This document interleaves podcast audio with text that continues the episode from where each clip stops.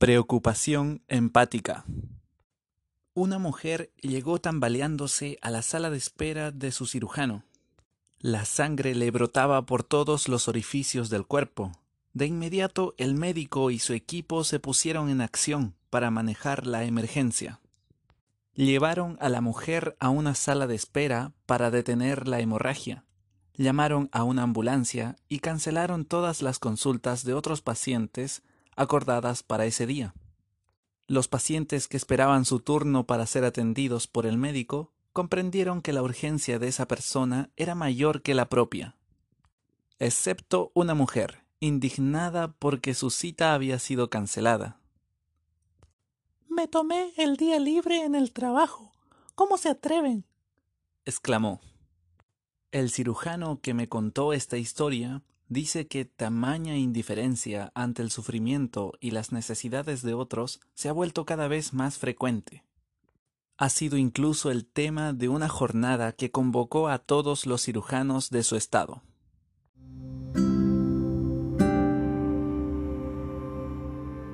En la parábola bíblica del buen samaritano, un hombre se detuvo para ayudar a un extraño a quien habían golpeado y robado. El hombre yacía al costado del camino. Otras dos personas lo habían visto, pero temiendo algún peligro, habían cruzado al otro lado del camino, dejándolo atrás. Martin Luther King Jr. observó que los hombres que no ofrecieron su ayuda se hicieron esta pregunta. ¿Qué me sucederá si me detengo a ayudar a este hombre? Pero el buen samaritano hizo la pregunta inversa. Si no me detengo a ayudarlo, ¿qué le sucederá a él? La compasión requiere empatía, que a su vez necesita de la atención dirigida a los demás. Si estamos absortos en nosotros mismos, sencillamente ignoramos a los demás. Podemos pasar a su lado con total indiferencia ante lo que les sucede. Pero una vez que los vemos, podemos percibir sus sensaciones y sus necesidades y actuar en consecuencia.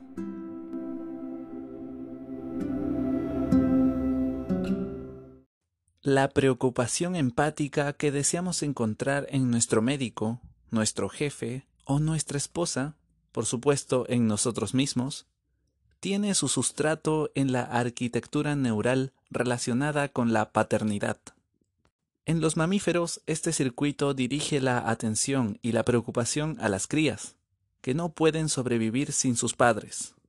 Si observamos a dónde se dirigen las miradas cuando alguien entra en un lugar con un adorable bebé, veremos entrar en acción el centro cerebral de los mamíferos relacionado con la protección. La preocupación empática aparece en la infancia. Cuando un bebé oye llorar a otro, también empieza a llorar. Esta respuesta es disparada por la amígdala, el radar cerebral que detecta el peligro y sitio de las emociones primitivas tanto negativas como positivas. Una teoría sostiene que la amígdala guía los circuitos ascendentes del cerebro del bebé para que al oír el llanto sienta la misma tristeza. Simultáneamente, los circuitos descendentes liberan oxitocina, la sustancia química relacionada con la protección, que despierta un rudimentario sentido de la preocupación y la buena voluntad en el segundo bebé. Por lo tanto, la preocupación empática es un sentimiento dual. Por una parte existe una incomodidad implícita, la que genera en una persona el malestar de otra, combinada con el tipo de preocupación de un padre por su hijo. Pero a nuestro instinto de protección se agrega una ecuación social que evalúa cuánto nos importa el bienestar de otra persona. La comprensión de esta mezcla ascendente-descendente tiene grandes implicaciones. Los escaneos cerebrales realizados en voluntarios mientras escuchan historias de personas sometidas a dolores físicos revelan que sus propios centros relacionados con el dolor se activan al instante. Si en cambio la historia alude a sufrimiento psíquico, se necesita más tiempo para activar los centros cerebrales superiores relacionados con la preocupación empática y la compasión. En palabras del equipo de investigadores, se necesita tiempo para evaluar la dimensión psicológica y moral de una situación.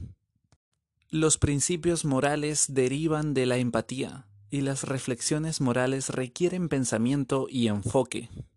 Tal vez uno de los costos del frenético aluvión de distracciones que enfrentamos en la actualidad sea la degradación de la empatía y la compasión. Cuanto más nos distraemos, tanto menor es nuestra sintonía y nuestra afectividad. Percibir dolor en otros atrae nuestra atención por reflejo. La expresión del dolor es una señal biológica crucial que provoca solidaridad. Los monos no tiran de una cadena para conseguir una banana. Si eso causa un shock en otro mono, posiblemente sea un atisbo de civilización. Pero hay excepciones. Por una parte, la empatía hacia el dolor desaparece si creemos que las personas que lo padecen han sido injustas o pertenecen a un grupo que no es de nuestro agrado. En ese caso, la empatía hacia el dolor puede transformarse fácilmente en su opuesto. Schadenfreude. Cuando los recursos son escasos, la necesidad de competir por ellos puede suprimir la preocupación empática.